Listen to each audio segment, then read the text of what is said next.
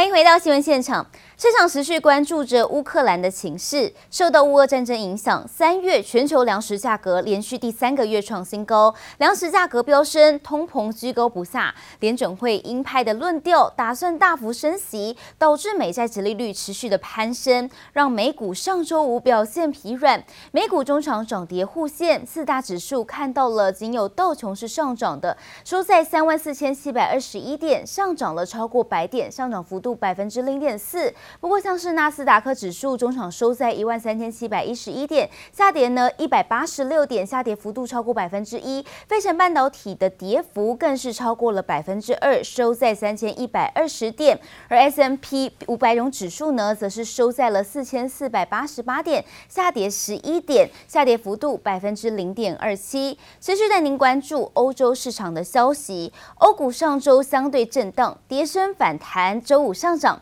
投资人关。注上周末法国总统大选，欧股盘面上呢，金融股涨幅居前，能源股、汽车股表现也很好。德法股市中场涨幅都超过百分之一，德国股市呢上涨了两百点，上涨幅度百分之一点四六。法国股市呢中场收在六千五百四十八点，上涨八十六点，上涨幅度也超过百分之一。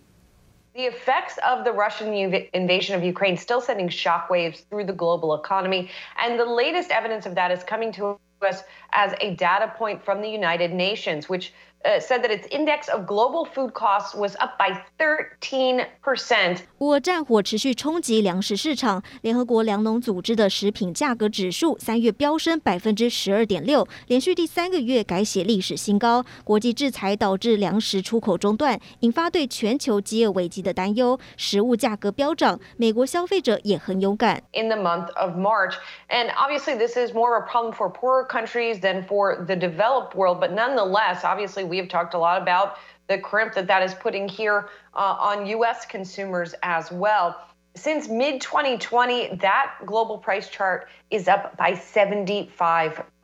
We never eat out anymore. That's the other. We used to eat out like once a week or something, and we hardly ever do that anymore. 高通膨已改变消费习惯。华尔街日报调查显示，美国人在食用油、鸡蛋、糖及婴儿食品等商品上购买一般大众品牌比例来到近两年新高，同时更倾向买小包装产品。通膨压力沉重，美国企业想办法帮员工加薪喘息。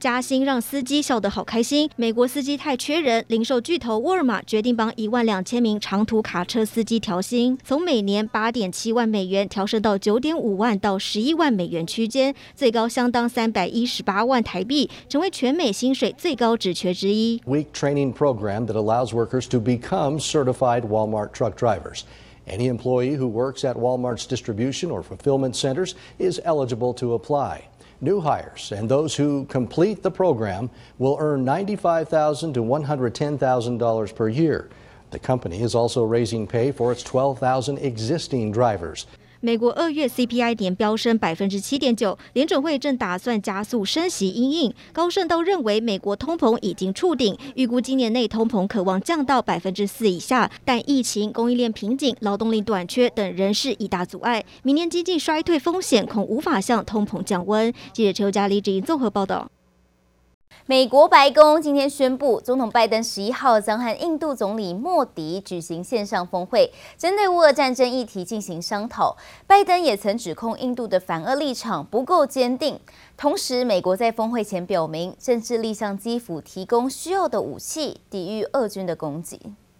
There must be accountability, and the United States will work with the international community to make sure there's accountability. In the meantime, though, we're not going to wait for that. We are going to get Ukraine the weapons it needs to beat back the Russians, to stop them from taking more cities and towns where they commit these crimes, and also to squeeze the Russian economy to increase the pressure and the costs on Vladimir Putin and the Kremlin and the Russian uh, government. 苏利文表示，美国正日以继夜地运送自己的武器到乌克兰，避免俄罗斯夺取更多乌国领土，并以平民为攻击目标。华盛顿认为这些攻击行为属于战争罪行。不过，乌克兰总统泽伦斯基仍持续要求美欧领袖提供更多重型的武器和装备，以利乌军在该国东部地区与俄军来交战。另外看到了科技狂人马斯克旗下事业横跨多项产业，这次呢更表明有意进军挖矿。马克马斯克呢在 Twitter 发文上表示，现在锂价呢实在太高了，如果再不降价，特斯拉就要跨足锂矿的开采和精炼业务。不仅如此，不只是现实挖矿，虚拟挖矿也展开了布局。特斯拉和 Block 以及区块流公司三方来结盟，达到打造呢特斯拉太阳能发电的比特币。挖矿设施。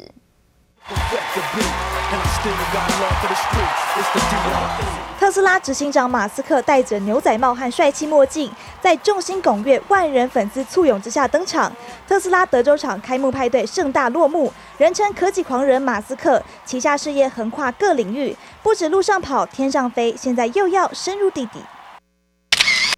马斯克在推特上表示，由于现在锂价高得吓人，如果再不降价，特斯拉可能就要自己挖矿，直接大规模跨足锂矿开采和精炼业务。It seems that the main challenge for Tesla, if they decide to start mining lithium, would be the regulatory aspect of the operation, licensing, permitting, etc., and the gears of regulatory agencies usually grind very slowly. That being said, if Tesla can establish itself as a lithium miner, this would put the company in a much better strategic position. 根据研调中心数据，锂矿成本一年飙涨将近四点六倍。而其实特斯拉在二零二零年就已经获得美国内华达州开采锂矿的权利，锂电池功率重量比高，能够大幅提升运输性能。不过特斯拉不止现实挖矿，就连虚拟也不放过。West Texas uh, based Bitcoin mine will use solar and storage technology from Tesla. The facility will be powered by Tesla's 3.8 megawatt solar because we don't have to do uh, 100% renewables. But this is a step in the right direction to offset that awful narrative that uh, Bitcoin is uh, just awful for the environment. Block 区块链公司以及特斯拉三方结盟，合作打造由 Tesla Solar 供电的太阳能比特币挖矿设施，预计今年稍晚完工。这项新的合作模式不只推动采矿零排放，未来也将让比特币的能源来源更加多元。记者刘志友、严连凯综合报道。 台积电第一季营收超标，不仅改写了单季历史新高，还突破了市场预期。随着法说会十四号登场在即，内外资大型研究机构对第二季营收季增超过百分之三，正在凝聚共识。摩根士丹利证券更是预期台积电第二季财测有七成的机会让股价上扬，涨幅上看百分之五以上，推测台积电合理股价预期高达七百八十元与八百五十元。多头派呢，外资持续集结。另外，摩根士丹利等大型的外资券商将在本周台积电法说会上关注半导体的库存状况、晶圆代工产业展望、营收及毛利预测、三纳米等先进制程最新状况以及扩扩厂的进度等五大议题。而另外带您看到台积电、大立光双王的法说会十三十四号登场，再加上第一季营收呢在十一号公布，法人看本周指数再回。色万七可望有称，搭配首季财报佳、殖利率及台积法说会报喜等题材，指数上档看一万七千七百点，看好钢铁、金融、网通、叠升电子业绩股、生技检测股等。第一金控投顾董事长陈义光更认为，四月有融券回补潮，加以呢目前融资维持率仍有百分之一百五十八，外资八号期货空单降到两千六百八十一口低部位，要留意新台币走贬带来外资的资金外逃，以及大陆上海、苏州、昆山后广州呢会不会加入封城？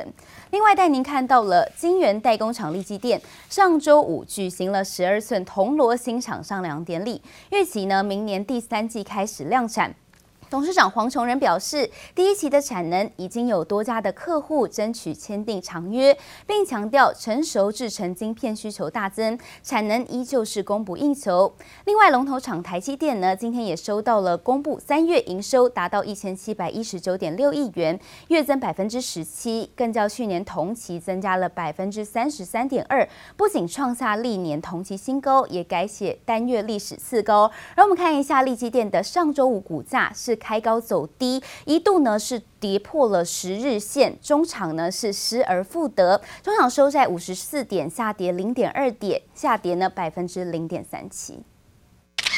由董事长黄崇仁率领公司主管们一字排开，手握清香，诚心拜拜。金源代工厂立基店八号举行十二寸铜锣新厂上梁典礼，预期新建将加紧赶工，在今年底前完成无尘室建设，展开设备装机作业。明年第三季开始量产，目标在二零二四年内达到三点五万片的月产能。黄崇仁表示，铜锣新厂第一期产能已有多家客户争取签订长约，并重申市场需求依旧旺盛，反击外资供过于求之说。目前根据客户的反应，对啊，他们还是对这新增的产能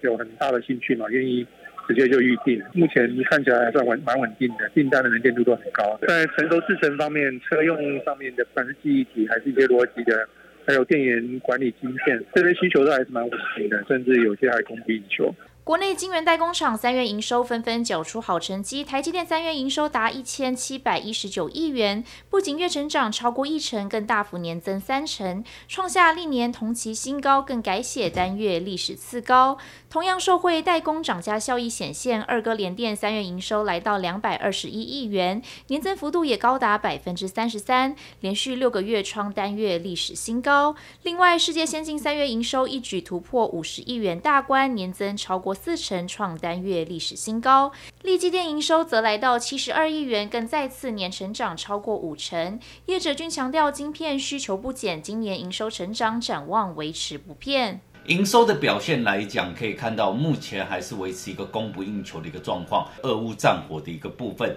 那带动物价持续高涨，还有可能导致这个停滞性通膨，全球经济面有可能因此而出现衰退，所以导致近期外资呢并不考虑基本面，在这个台积电的一个部分持续做卖超的一个动作。近期国内外疫情以及乌俄战争引发需求担忧，外资市井半导体景气反转下修，恐怕在本季出现砍单浪潮。而预计台积电、南亚科、环球晶等半导体大厂在下周法说会上释出的营运展望，都将成为指标的景气风向球。记者曹泽林、黄明旭台北采访报道。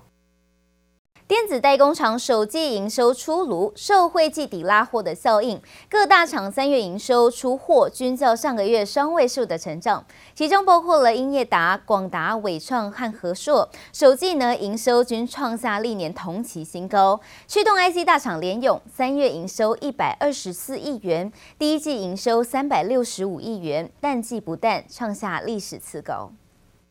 电子代工厂首季营收出炉，受惠季底拉货效应，营收出货均较上月双位数成长。英业达三月营收冲上五百三十五亿元，月增五成，改写单月新高纪录。而广达、仁宝、和硕三月营收皆突破千亿元大关。而第一季营收创下历年新高的，则包括英业达、广达、伟创及和硕，表现相当亮眼。展望第二季，代工厂则相对保守，表示将持续观察中国的疫情状况。驱动 IC 大厂联咏公告三月营收一百二十四亿元，累计第一季营收三百六十五亿，淡季不淡，创下历史次高。展望后市，由于近来面板产业受到全球通膨及俄乌战争影响，市况不如预期，报价也不见止跌现象。而联咏因为与面板产业联动性高，营运恐怕也面临价格压力。生化家晶圆代工大厂稳懋三月营收达十八点四亿元，单季营收达五十五点六亿元，季减两成，反映传统的产业淡季。虽然符合预期，但仍创下近十一季低点。稳懋先前指出，受到近期中国智慧型手机动能下滑影响，四五月需求较预期弱，预期毛利率也将同步承压。PCB 厂新兴公告，收回 ABF 载板供不应求，三月营收一百零六点八亿元，首季营收也达三百零七亿元，年增四成，双双创下新高纪录。而同为苹果供应链 PCB 厂的健鼎表现一样亮眼，三月与第一季营收均改写历史新高，对第二季营收同样不看淡。记者综合报道。